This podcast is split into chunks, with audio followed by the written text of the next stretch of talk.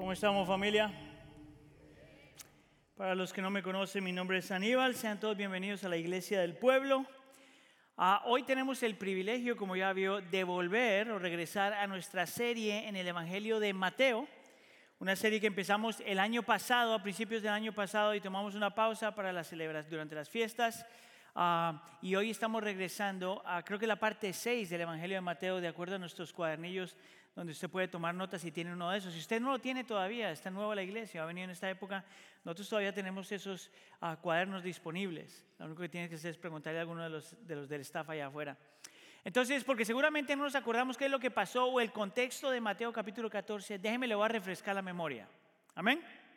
Ah, en Mateo capítulo 14 encontramos al Señor Jesús haciendo un milagro. Y yo le llamaría un mega milagro, no un milagrito, pero un mega milagro. Y es cuando el Señor toma unos peces y un pan y convierte este, nosotros le llamamos en Colombia las onces o la comida que llevas al recreo. Toma estos pescaditos y esto pan, estos pans, y convierte eso en una, en una cena, en un almuerzo, en una abundancia de comida que cinco mil personas se alimentan con esos pececitos y con ese pan. Eso, mis hermanos, es un milagrazo. ¿Amén? No, no, no. ¿Amén? Tan grande es ese milagro que el texto nos dice que 12 canastas se llenaron de todo lo que sobró. ¿A cuánto a ustedes les gusta la comida eh, recalentada? La, la, comida que sobra de un día y luego te lo comes el otro día. Delicioso. Amén. Ahí está. Imagínese usted que el Señor toma estas 12 canastas. Que, nomás para que sepa, las canastas que se mencionan ahí, es unas canastas que luego se mencionan más adelante con Pablo. Y utilizan una canasta de esas para bajar a Pablo de una ventana estas canastas no son canastitas de este vuelo, son canastas del tamaño de un ser humano. Y te dice que había 12 canastas llenas de comida recalentada. 12. Ahora, imagínate tú que el Señor toma esas 12 canastas y vuelve a hacer el milagro. ¿Cuánta gente el Señor podría alimentar con 12 canastas si ya había tomado nomás unos pececitos y un pan y había alimentado a 5 mil personas? Es un mega, mega milagrazo. Ahora, si tú estuvieras ahí, si yo fuera uno de los discípulos, tú fueras uno de los discípulos, estamos ahí, yo creo que todos diríamos, wow, este sí es el Señor. Amén. ¿Qué si le digo que usted está equivocado? ¿Qué si te digo que aunque a los discípulos creían todavía en el Señor Jesús, todavía están luchando con su fe?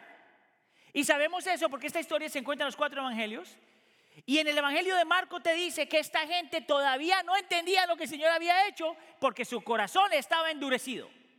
Y tú dices, ¿qué? El hombre toma este pececito. ¿Usted sabe que es un... ¿Cuántos de ustedes tienen hijos? ¿Usted sabe que es un lunchable? Las cajitas esas que se compran para que contaminan a nuestros niños pero se las llevan a la escuela. El Señor toma un lunchable y lo convierte en comida para cinco mil personas. Y el texto dice que los discípulos todavía no les cae el 20, porque su corazón todavía estaba endurecido. ¿Sabes qué es interesante? Que los discípulos ya eran gente de fe.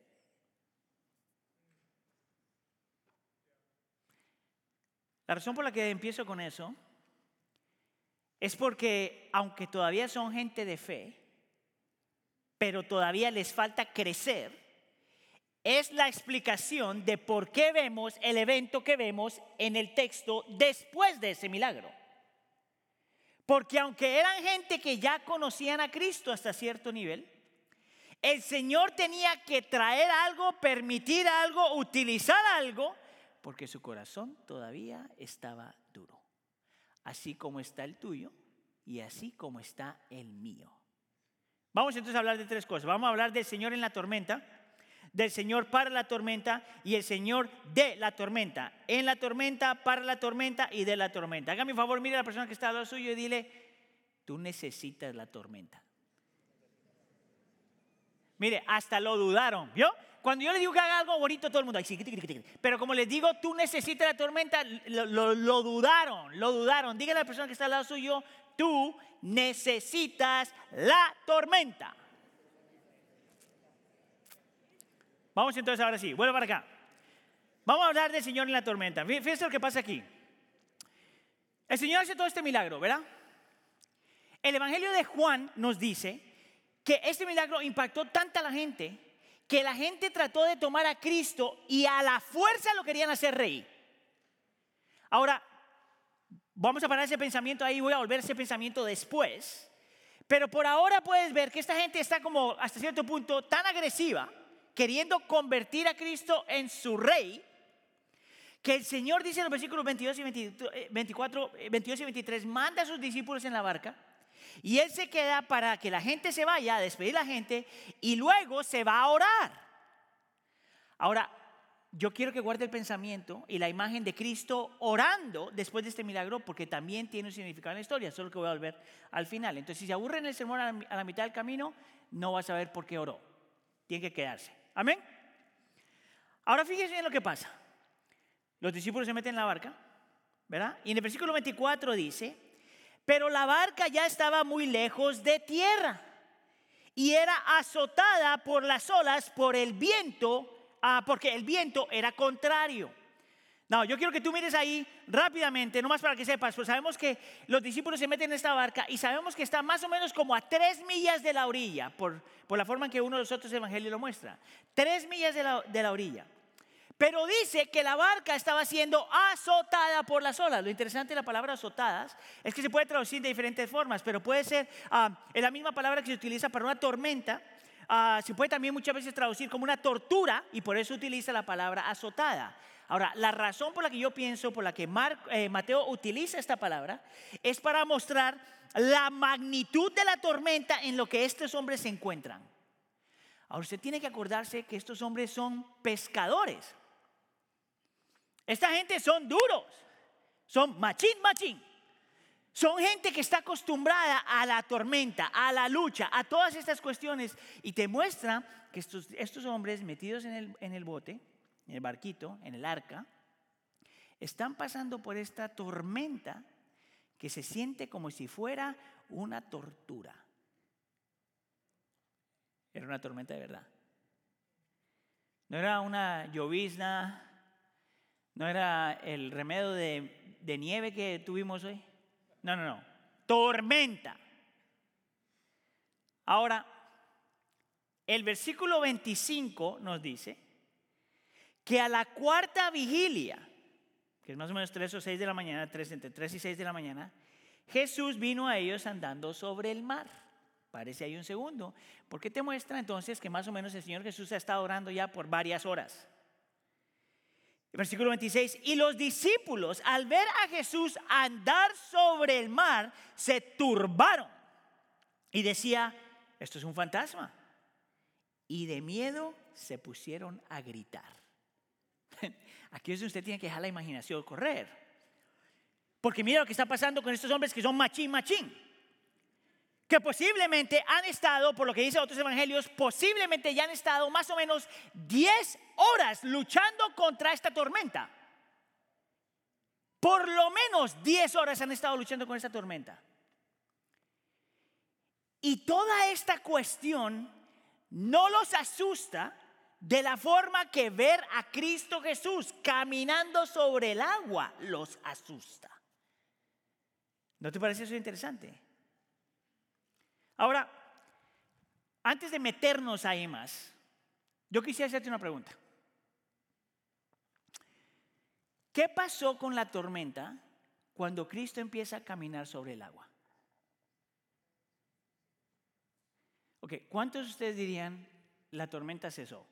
¿No, hermano? ¿Cuántos de ustedes ni siquiera les importa lo que estoy predicando? La, la razón por la que digo eso es porque yo descubrí que yo tengo, yo he leído esto un montón de veces, montón de veces. Y descubrí que tengo, tenía la tendencia de leer este texto y asumir que en el momento que el Señor Jesús empieza a caminar sobre el agua, la tormenta cesa. Ahora, ustedes que son mejores gente que estudia la Biblia, dirían, no, Aníbal, eso no es lo que dice el texto. Es más, el texto te dice en el versículo 32 que cuando ellos, está hablando el Señor Jesús y Pedro, subieron a la barca, el viento se calmó. Ahora, ¿por qué eso es importante? Porque todo lo que vamos a hablar de aquí para adelante, cómo los discípulos respondieron, por qué Pablo, eh, las cosas que hizo Pedro, la interacción entre Pedro y el Señor Jesús, todas estas cosas están pasando en la tormenta. Diga conmigo, en la tormenta. Todo lo que vamos a hablar aquí está pasando en la tormenta. Y voy a repetir esa frase como 50 mil veces hoy. ¿Por qué hacer tanto énfasis en eso? Bueno, yo quisiera mostrarte que hay algo acerca de por qué el Señor no quita esta tormenta y está tratando con ellos en medio de esa tormenta. Ahora, no puede ser que el Señor Jesús no podía quitar la tormenta. Amén. Si usted ha estado con nosotros caminando a lo largo del Evangelio de Mateo, posiblemente se acuerda que en Mateo capítulo 8 hay otra tormenta donde el Señor Jesús está con los discípulos. ¿Se acuerda de esa? Y en esa tormenta el Señor Jesús está tomando la siesta de las 2 de la tarde. Y los discípulos están ahí y el texto dice que la tormenta era furiosa, era escandalosa, era ah, abrumadora. Tanto así que estos hombres que son pescadores, no se acuerde de eso, que son machín, machín, tal es la tormenta que están muertos de miedo. Y voltean a mirar al Señor Jesús que está dormido y le dice, despiértate muchacho, nos estamos hundiendo. Señor, sálvanos. Ahora es bien interesante porque dice el texto que el Señor se levanta. Y me imagino que siendo Dios, pues se levantó y ni siquiera hizo así, porque pues Dios se levantó. Y no se para enfrente de la tormenta como hace un predicador ah, de la prosperidad del día de hoy, que se, se para enfrente de una tormenta y dice, en el nombre de Jesús, para. Mira, qué, qué, qué estupidez. Ni siquiera el Señor Jesús hace eso. ¿Tú sabes lo que hace el Señor Jesús en Mateo capítulo 8? Se levanta, ¿te acuerdas de esto? Y le habla a la tormenta. Y le dice, calm down baby. Es mi traducción. Pero le habla y la tormenta paró. Ahora tú dirías, si el Señor Jesús pudo hacer eso en Mateo capítulo 8, ¿por qué no lo hace aquí? Es más, tú dirías que si tú eres, eh, tú eres uno de los discípulos, tú dices, bueno, yo creo que yo ya aprendí la lección. Cristo tiene poder sobre la naturaleza. Si fuéramos los discípulos en Mateo capítulo 8, eso debe ser la conclusión. Dios que está con nosotros en esta barca tiene poder sobre la naturaleza. ¿Sabes qué yo creo? Que ellos entendieron algo acerca de Cristo, porque en el texto te dice, por ejemplo, al final después de que el Señor hace todo esto, Él dice, ¿qué clase de, eso es lo que dicen, qué clase de hombre tiene poder sobre la, sobre la naturaleza? Que le habla y la naturaleza se somete. Tú dices como que los discípulos estaban creciendo, poquito a poco. Pero tú dirías que eso sería suficiente para que ellos ya estuvieran no, gente de fe. Tú dirías que si los discípulos estuvieron con el Señor Jesús cuando hace el milagro de los lonchobos, tú dirías, wow, este sí es Cristo, tiene poder aún para multiplicar lo que no existe. Tú dirías que para este punto los discípulos ya deberían haber madurado en su fe. Amén. Ahora, yo quiero que pares ahí un segundo y vamos a poner todo nuestro énfasis en Pedro. Porque Pedro hace una cosa increíble. Pedro también estaba en el bote, ¿te acuerdas? Pedro también ve al Señor Jesús caminar sobre el agua. Pedro también se asusta. Pedro también está muerto del miedo. Y Pedro también piensa que el Señor Jesús es un fantasma. Hasta ese punto. Lo interesante es que Pedro hace algo que nos muestra algo acerca de su fe. La tendencia de, muchos, de mucha gente es pensar que Pedro es un pésimo ejemplo de fe. Y yo quisiera argumentar que Pedro no es que sea un pésimo ejemplo de fe, sino que tú tienes que aprender a ver cómo la fe de Pedro crecía con el pasar del tiempo.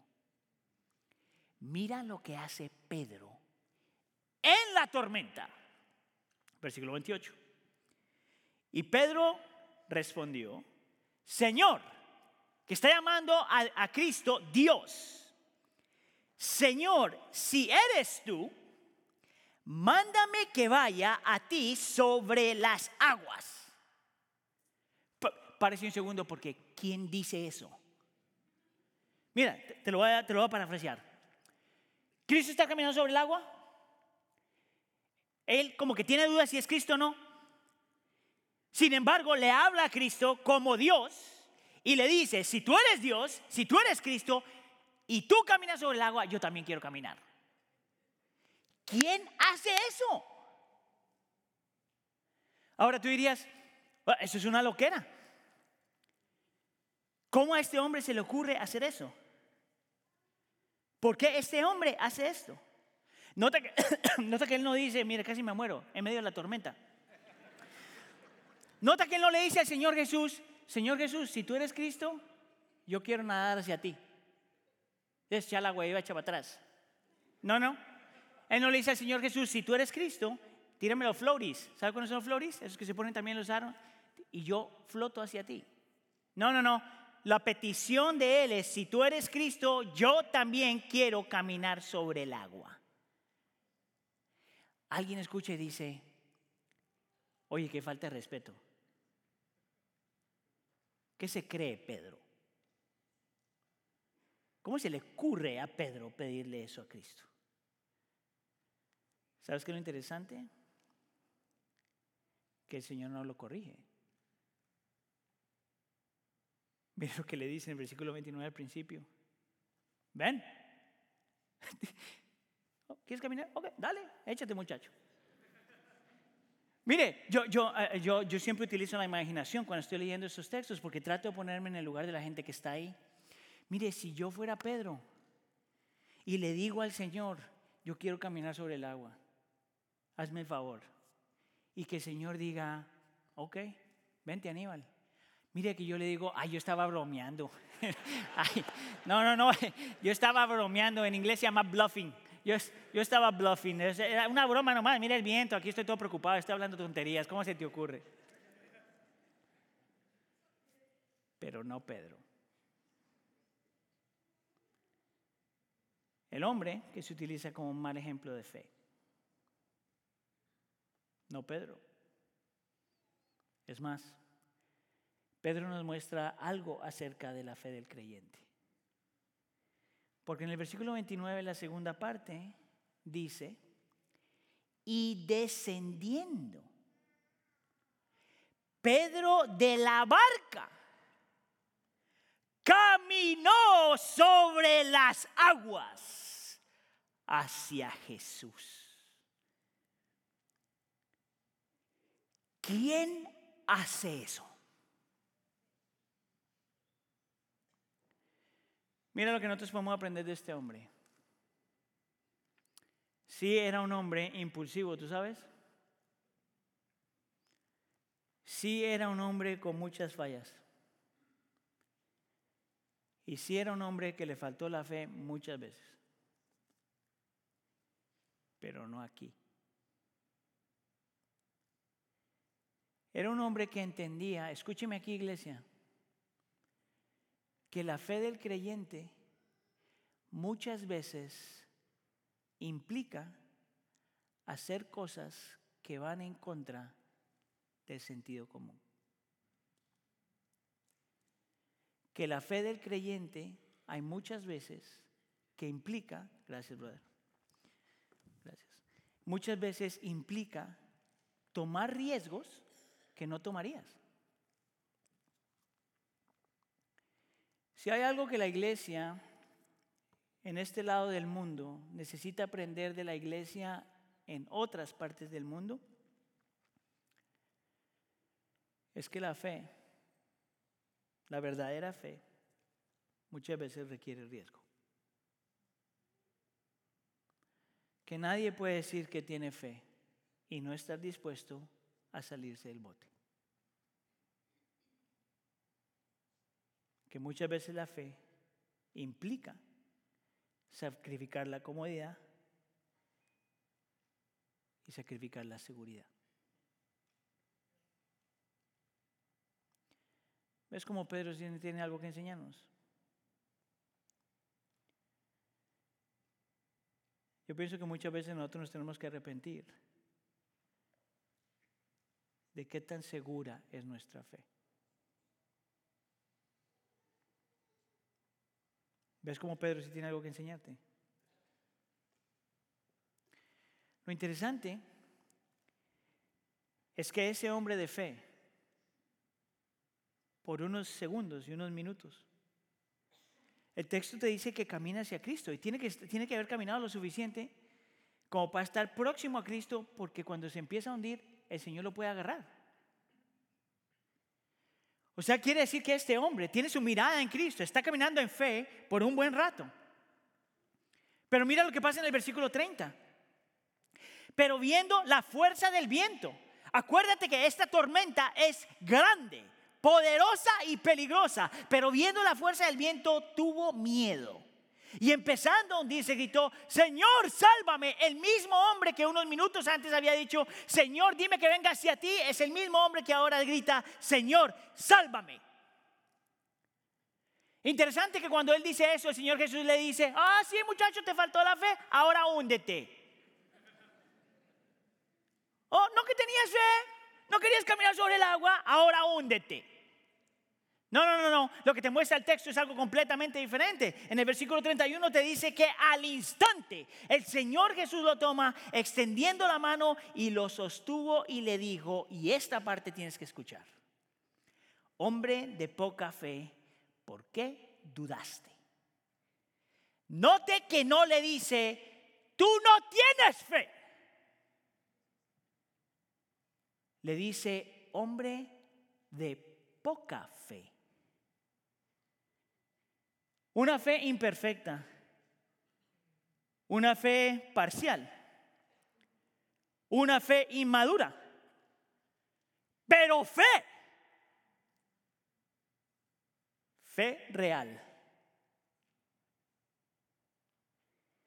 Y nota que dice que su lucha no fue la falta de fe, sino que dudó. Y ahorita más adelante vamos a hablar de esto. Pero yo quiero que tú mires esto. Por favor, tú no puedes entender que cuando Cristo le está diciendo a Pedro que es hombre de poca fe, le está diciendo, incrementa tu fe, Pedro. Le está diciendo la realidad de su fe. Y es aquí donde tú tienes que ver por qué la tormenta era necesaria.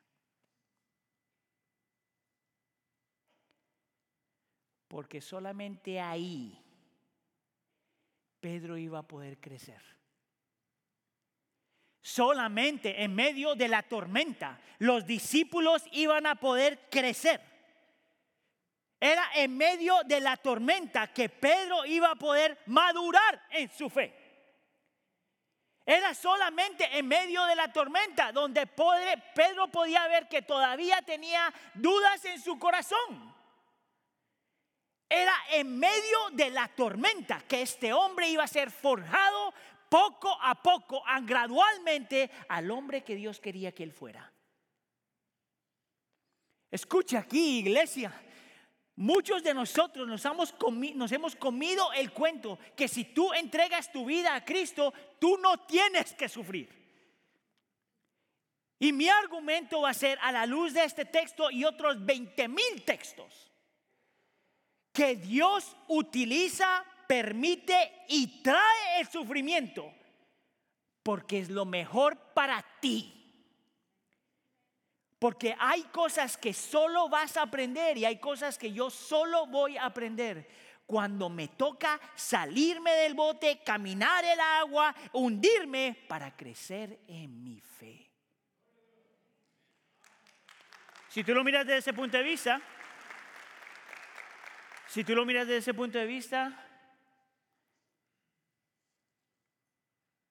Dios es bueno cuando permite o trae o envíe la tormenta. ¿Sabes cómo Dios no sería bueno? Si te deja como estás. De la única forma. Mira, yo, he aprendido algo en mi caminar con el Señor. Que hay cosas que yo sí puedo aprender simplemente porque el Señor me habla, por medio de su palabra, y lo escucho y aprendo. Hay cosas que yo aprendo así.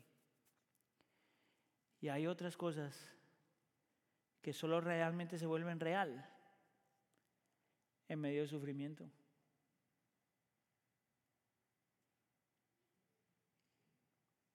Solamente cuando el Señor permite sufrimiento. Por lo tanto, el Señor va a traer sufrimiento y va a permitir sufrimiento para moldearte a la persona que tú quieres que sea, que Él quiere que tú seas. Bienvenido a la iglesia de pueblo. Yo quisiera mostrarte que los discípulos de Mateo 8, que después de que el Señor habla al mar, al, mar y todo se calma, la tormenta, los discípulos de Mateo capítulo 8 no se comparan en nada a los discípulos de Mateo capítulo 14. Y yo quiero que tú veas cómo el Señor utiliza estas cosas e utiliza la tormenta para hacer de ellos los hombres que Él estaba forjándolos a hacer. ¿Sabes cómo yo sé eso? Mira el versículo 32. Cuando ellos subieron a la barca, el viento se calmó. Entonces los que estaban en la barca lo adoraron diciendo, en verdad eres hijo de Dios. Mateo capítulo 8. ¿Quién es este hombre que le abre al mar y se somete? Y Mateo capítulo 14. Tú eres el Hijo de Dios. ¿Ves cómo tú sí necesitas la tormenta? Eso no significa que tienes que disfrutarla. Tú no eres masoquista.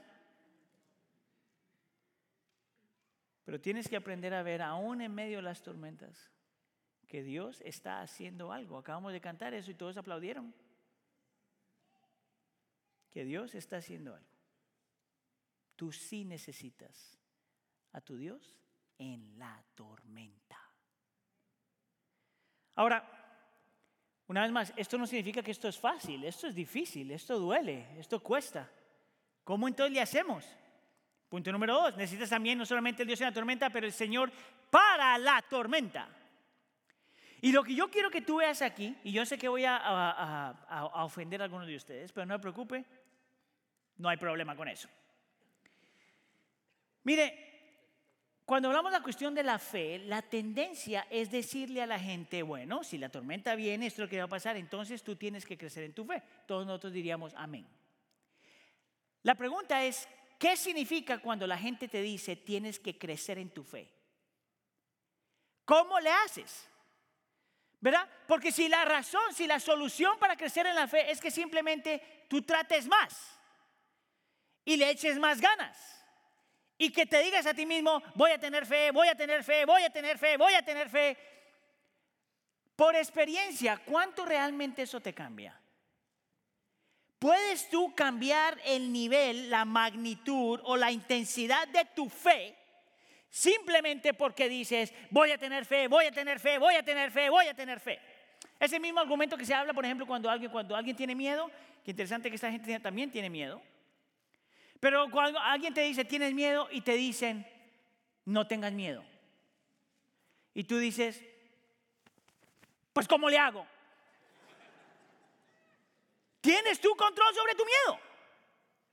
No voy a temer, no voy a temer, no voy a temer, no voy a temer, no voy a temer, no voy a temer, no. Porque eso no funciona así. Nosotros no tenemos control sobre nuestras emociones así. No tenemos control sobre nuestro miedo así. No tenemos control ni siquiera sobre nuestra fe así. Por lo tanto, parte de lo que está haciendo el Señor aquí es enseñándole a esta gente cómo madurar, esa es la mejor palabra, madurar en su fe. Ahora, para eso, vamos a ver cómo el Señor Jesús interactúa con Pedro. So, Pedro está caminando en el agua, ¿verdad? Todo el mundo dirá, wow, Pedro, wow. Y sin embargo en el versículo 30 dice, pero viendo, diga conmigo viendo, la fuerza del viento tuvo miedo. ¿Nota de dónde viene el miedo? De lo que él estaba viendo y empezando a hundirse, gritó, Señor, sálvame. Esto es interesante, la palabra viendo en el original ah, no es simplemente ver con los ojos físicos necesariamente, es ver, pero es más que eso. Me parece a mí que la definición de la palabra ver ahí es ver de tal forma que informa tu mente, informa y te invita a considerar algo. Lo que está pasando aquí con Pedro es que a él estar caminando en fe, mirando al Señor Jesús, empieza por, una, por un fragmento de tiempo, en vez de mantener los ojos allá, en la persona para donde va, empieza a mirar para todos lados. Y dice el texto que empezó a mirar el viento. Y si la palabra ver no solamente es ver físicamente, pero ver de forma que influencia tu mente, a mí me parece que lo que le está pasando a Pedro es que empieza a mirar y dice, oye, este viento está bien fuerte. ¿Y qué si me hundo? ¿Y qué si ah, no aguanto hasta allá? ¿Y qué si me falta la fe? Interesante que el Señor Jesús utiliza la palabra duda antes. Fíjese acá. Cuando yo el texto, leo el texto, me parece a mí que lo que está pasando con Pedro es algo muy parecido a esto. Empezó a mirar todo lo que está pasando, empezó a cavilar otras cosas en su mente, ¿verdad? Y eso lo llevó entonces a cuestionar la persona que él tiene enfrente, a Cristo Jesús. Ahora, el texto no te lo dice, ninguno de los evangelios te lo dice, pero casi, casi podemos asumir, por lo menos para mí, que él empieza a dudar de quién Cristo es y lo que Cristo puede hacer. La palabra duda tiene una aplicación directa a Cristo Jesús. Ahora escucha acá, el cuate se está hundiendo. Y el Señor Jesús ha dicho algo antes de que todo esto pase para instruirnos cómo es que alguien madura en su fe y qué era lo que Pedro necesitaba hacer cuando está en medio de esta tormenta. En el versículo 27, antes de que esto pasara, mira lo que Cristo Jesús dice. Jesús les dijo, tengan ánimo, yo soy yo, no teman. Mira la conexión. En el otro versículo dice, ¿dudaste? Ya tienes miedo. Empezaste a mirar para otro lado y tienes miedo. Y aquí les dice, soy yo no teman. Esto es interesante. En la gramática de español lo tenemos que poner así porque es la forma correcta de ponerlo. Pero cuando el Señor Jesús está diciendo soy yo en el, original, Él está diciendo yo soy. Está diciendo en medio de todas estas cuestiones, ten ánimo, yo soy, no teman. ¿Tú sabes de dónde viene ese, ese yo soy? Es el mismo nombre que Dios se da cuando se presentó a Moisés en el Antiguo Testamento en el libro de Éxodos. Para los que no conocen la historia, se la voy a contar rápidamente. En Éxodos, tú ves que el Señor, el pueblo de Israel está en esclavitud por, 400 años. Y el Señor mira la aflicción de su pueblo y Dios viene a rescatar, rescatarlos. Y escoge a un hombre, escucha acá, de poca fe. No, escogió al más fuerte.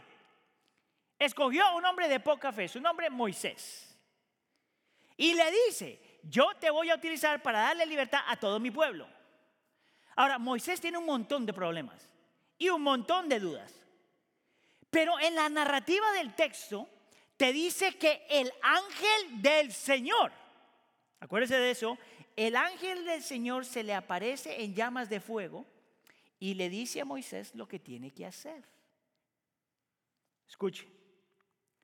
Moisés entonces le dice al Señor, ¿quién soy yo para ir al faraón y decirle que tengo que sacar a los israelitas de Egipto? Y Dios le responde y le dice dos cosas, yo estaré contigo, no te preocupes que yo estaré contigo. Y número dos, cuando lo saques, mira lo que le dice, cuando lo saques tú vas a venir a adorar en esta montaña.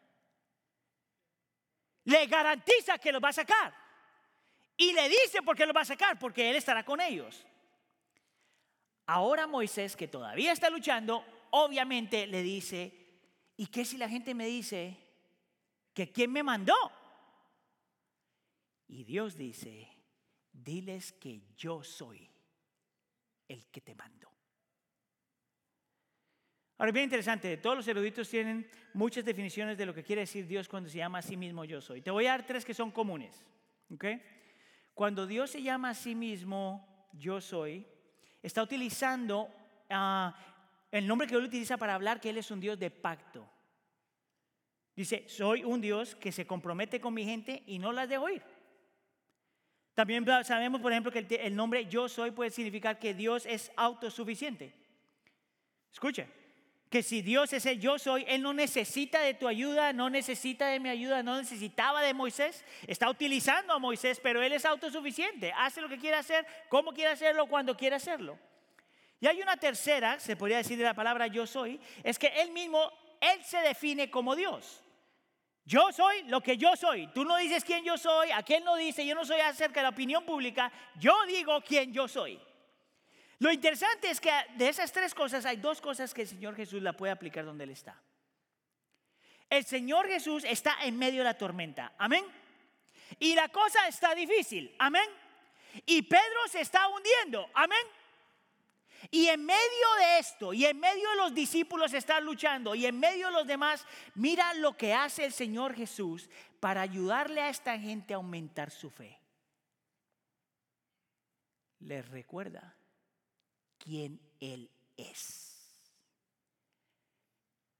En medio de la tormenta, de la forma que tú creces y avanzas y no te rindes y no te hundes, es cuando tu imagen de Cristo es tan grande, tan hermosa, tan bella, tan perfecta, tan suficiente, que la tormenta empieza a, perder peso en tu corazón.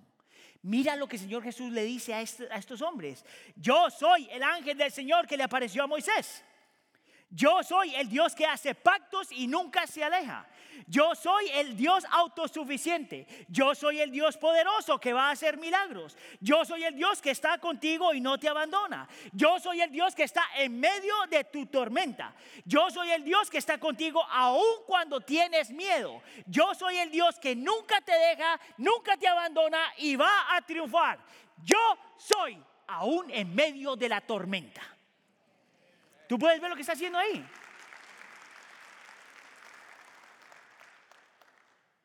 Él no le dice, aumenta tu fe, simple échale ganas. Él se magnifica a sí mismo para que en la mente, en el corazón de Pedro y los demás discípulos, Cristo sea magnificado. Y que, que cuando Cristo es magnificado,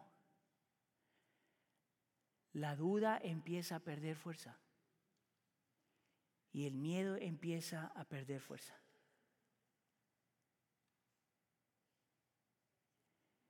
Es por eso que usted necesita conocer a Cristo más y más y más y más y más.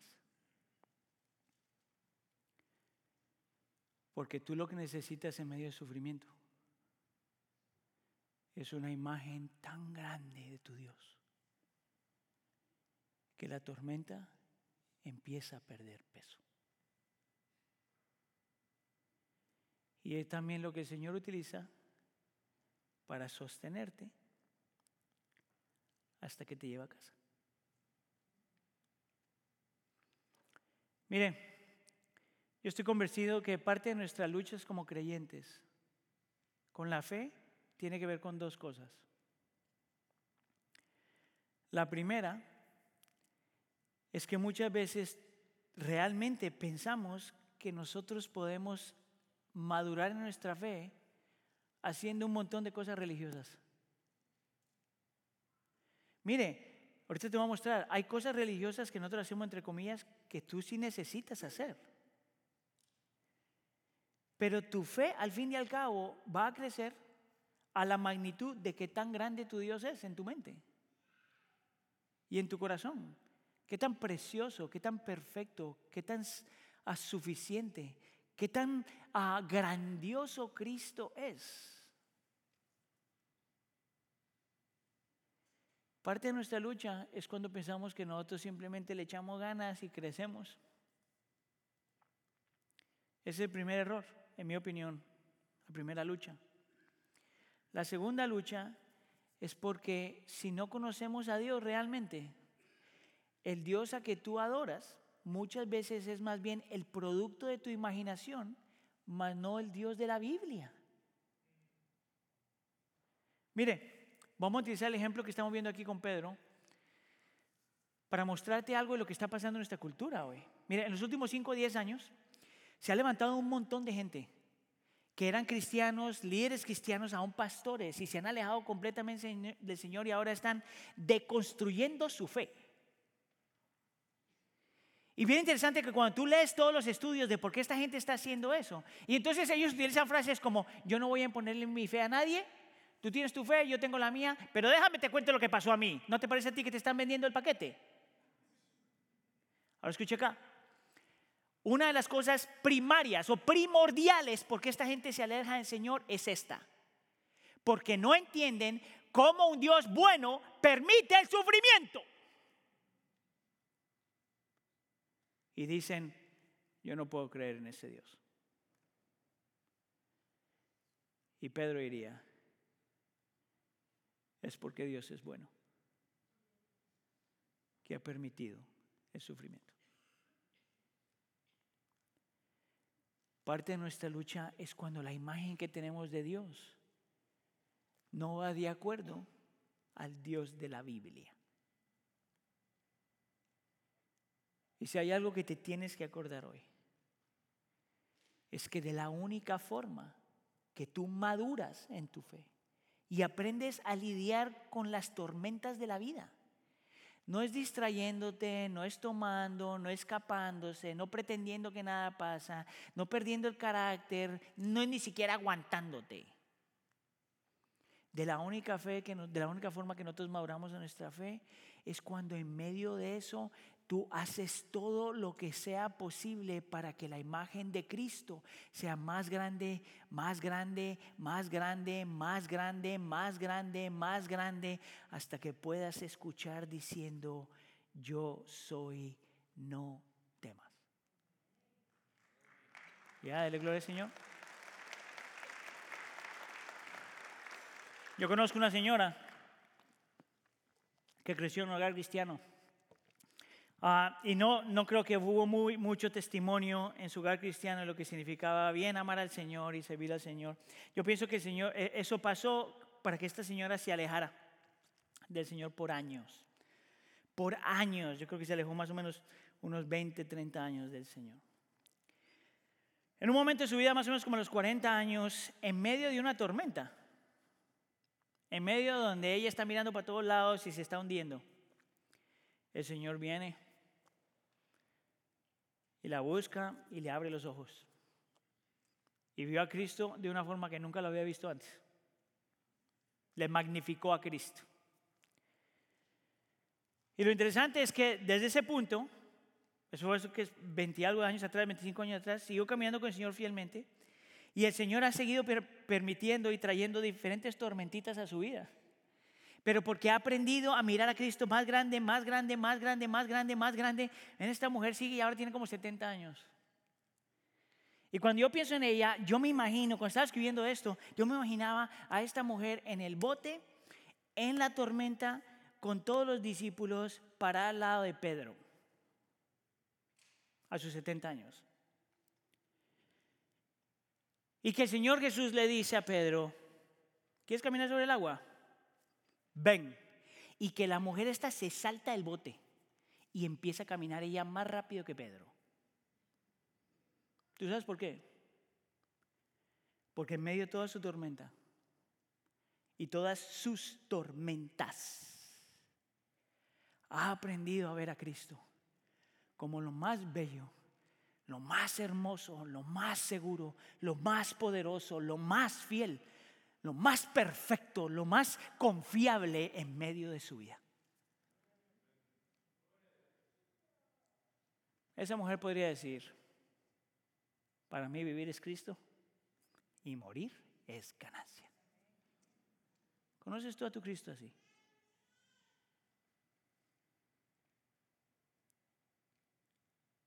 Yo todavía no. Pero por eso necesito la tormenta. Para poder llegar ahí. ¿Qué tenemos entonces que hacer? Porque hay que hacer algo. ¿Cómo le hacemos nosotros entonces para magnificar a Cristo? Eso me lleva al punto número tres, el Señor de la tormenta. De la forma en que Cristo se magnifica, nuestro Dios se magnifica.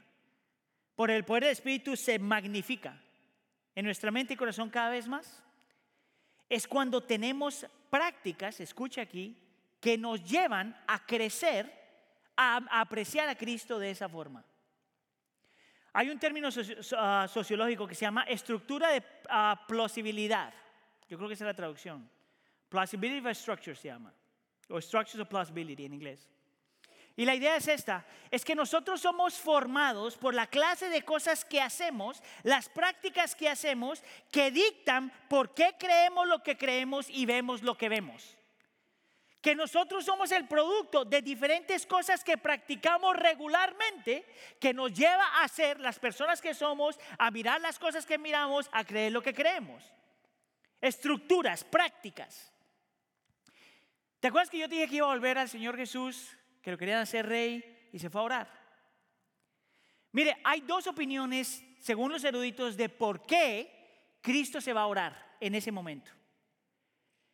Un erudito, por ejemplo, que estaba leyendo decía, bueno, si esta gente lo quería hacer rey, y Cristo no vino a ser un rey como los demás reyes de la tierra, pero vino a establecer su propio reino, Él se va a orar, vamos a decir cuatro, cinco, seis horas, lo que fuera, ¿verdad? Para luchar la tentación o para estar forjado al hombre que el Señor lo había llamado a ser, el Padre lo había llamado a ser. Esa es una opción. Otro erudito decía, no, no, no, la razón por la que Él fue a orar es porque ya sabía que la cruz iba a venir y quería prepararse espiritualmente para lo que, el Señor, para que Dios el Padre iba a traer sobre su vida, la cruz del Calvario. Puede ser. Lo interesante es que en realidad no sabemos bien por qué el Señor fue a orar. Lo que sí sabemos es que la oración era parte de sus prácticas que estaban forjando su carácter para llevarlo a ser el hombre que la cruz del Calvario tenía que tener. Él era el producto de su relación con el Padre, constante relación con el Padre. Yo quisiera invitarte a ver que de la única forma que Cristo se magnifica es cuando tú constantemente estás practicando estas cosas que forjan como tú ves la vida. La oración, la lectura de la palabra, el adorar al Señor, al venir y vivir en comunidad, pero hay una práctica que está atada a todas estas demás prácticas. Y es la práctica de predicarte el Evangelio a ti mismo. Porque solamente ahí es donde aprendes a apreciar a Cristo más y más y más. Miren, hay, una imagen aquí en este texto que yo, yo quisiera que nunca la olvides. Y es la imagen que cuando Pedro está caminando hacia Cristo y él mira a otro lugar, se empieza a hundir. ¿Tú sabes por qué Pedro no se hundió? obviamente no fue porque Pedro volteó a mirar a Cristo. Pedro no se hundió porque Cristo nunca dejó de verlo. ¿Te acuerdas tú quién fue a buscar a los discípulos en medio de su tormenta? Cristo. Ahora, ¿por qué? ¿Qué tiene que ver eso con la cruz del Calvario? La cruz del Calvario es uno de los lugares donde nosotros vemos que Cristo es un Dios de pacto. Que la razón por la que Él va a la cruz del Calvario es porque había una promesa. Y que en la cruz del Calvario Él toma nuestro pecado y resucita y dice que estará con nosotros hasta el fin del mundo. Y es una de las razones por qué cuando participamos en comunión te dice que es una celebración del pacto. Te está mostrando a un Dios que es de pacto, que no te abandona, que aun cuando tú dejas de mirarlo a Él, Él nunca deja de mirarte a ti. Y que eso es lo que te sostiene, te aguanta y te lleva que aún en medio de esta tormenta, la razón por la que sabemos que vamos a llegar al otro lado, aquí o en gloria, es porque Dios nunca se aleja de ti por la obra redentora de Cristo Jesús en la cruz del Calvario. Es por eso que tú necesitas eh, constantemente acordarte de la cruz del Calvario. Y es precisamente la razón por la que nosotros continuamos celebrando la comunión. ¿Sabías tú que la comunión es otra práctica que como creyente necesitamos practicar y tener constante? Es en la cruz es en la, en la comunión donde vemos lo que pasó en la cruz del Calvario. Es en la comunión donde vemos lo que Cristo estuvo dispuesto a hacer para morir por nuestros pecados, para no dejarnos, para no abandonarnos en medio de esta tormenta. Es en la cruz, de, es en la comunión donde recordamos que tan comprometido nuestro Dios está con nosotros. Escucha acá. Que estuvo dispuesto a ir a otra tormenta. Y que en medio de su tormenta, Él también se estaba hundiendo. Y que cuando se estaba hundiendo, Él también llamó a otro y le dijo, Padre, ¿por qué me has abandonado? ¿Sabes cuál es la diferencia entre Cristo y Pedro? Cristo salvó a Pedro y nadie lo salvó a él. ¿Tú sabes por qué? Para que tú y yo no tengamos que pasar por eso. En su tormenta, nadie lo rescata para que en nuestra tormenta nosotros seamos rescatados. Ahora, lo que yo quiero hacer en esta celebración de Santa Cena, yo quisiera que nosotros declaremos parte de las verdades que nosotros como creyentes creemos. Y la vamos a declarar en grupo, en voz alta, todos al mismo tiempo. Amén. Este es el credo de los apóstoles y dice así, creemos en Dios Padre Todopoderoso. Y en Jesucristo, su único Hijo, nuestro, que fue concebido del Espíritu Santo, de la Virgen María, padeció bajo el poder de Poncio Pilato, fue crucificado, muerto y sepultado, y al tercer día resucitó de entre los muertos, subió al cielo está sentado a la diestra de Dios Padre Todopoderoso, y desde allí vendrá al fin del mundo a juzgar a los vivos y a los muertos. Creo en el Espíritu Santo, la Santa Iglesia Cristiana, la comunión de los santos, el perdón de los pecados, del cuerpo y la vida eterna. La Santa Cena es una celebración para aquellos que ya hemos puesto nuestra fe en Cristo Jesús. Si tú no estás ahí, tal vez no es buena idea que participes todavía. Toma esto como una oportunidad de venir a los pies de Cristo y conocerlo.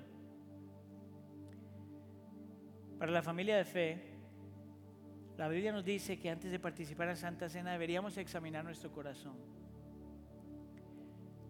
Te voy a invitar a que pienses en lo que acabas de declarar y mira si tú estás viviendo la luz de lo que tú ya profesaste que creíste. Y si necesita arrepentirte, hazlo. Y de ahí participamos juntos.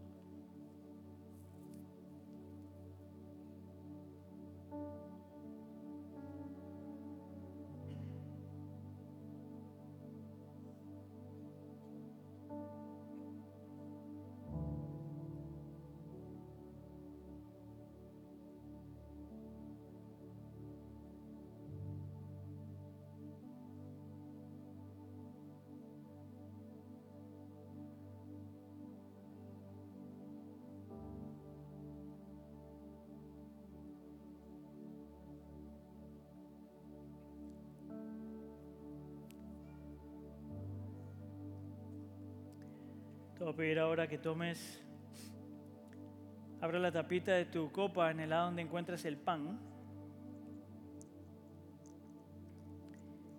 Y la escritura dice que el Señor Jesús en la noche que fue entregado, Él tomó el pan.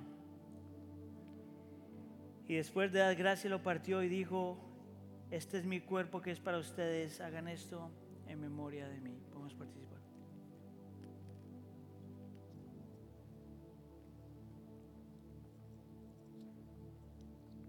Ahora puedes remover la segunda tapa donde encuentres el jugo. Y la escritura dice que de la misma manera también tomó la copa después de haber cenado diciendo, esta copa es el nuevo pacto en mi sangre. Hagan esto cuantas veces la beban en memoria de mí.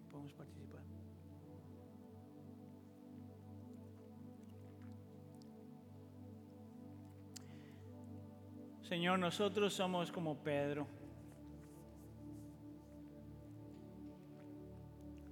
Muchas veces gente de poca fe. Y sin embargo, Señor, tú no quieres dejarnos así. Y nosotros no nos queremos quedar así. Por lo tanto, Señor, te pedimos que aunque entendemos que la tormenta no es opción, que porque vivimos en este mundo caído, la tormenta va a venir. Yo te pido, Señor, que en medio de esta tormenta aprendamos a verte a ti como nuestro Dios poderoso, todo suficiente, el Dios de pacto, el Dios eterno, el Dios que nunca cambia el Dios que nunca nos deja ir, el Dios al cual clamamos y tú automáticamente respondes, el Dios que fue a la cruz del Calvario para morir por nosotros y asegurarnos que nunca más estaremos solos. Por favor, Señor, magnifica la imagen de Cristo la cruz del Calvario y lo que la cruz del Calvario logró. Te lo pedimos por favor en nombre de tu Jesús. Todos decimos.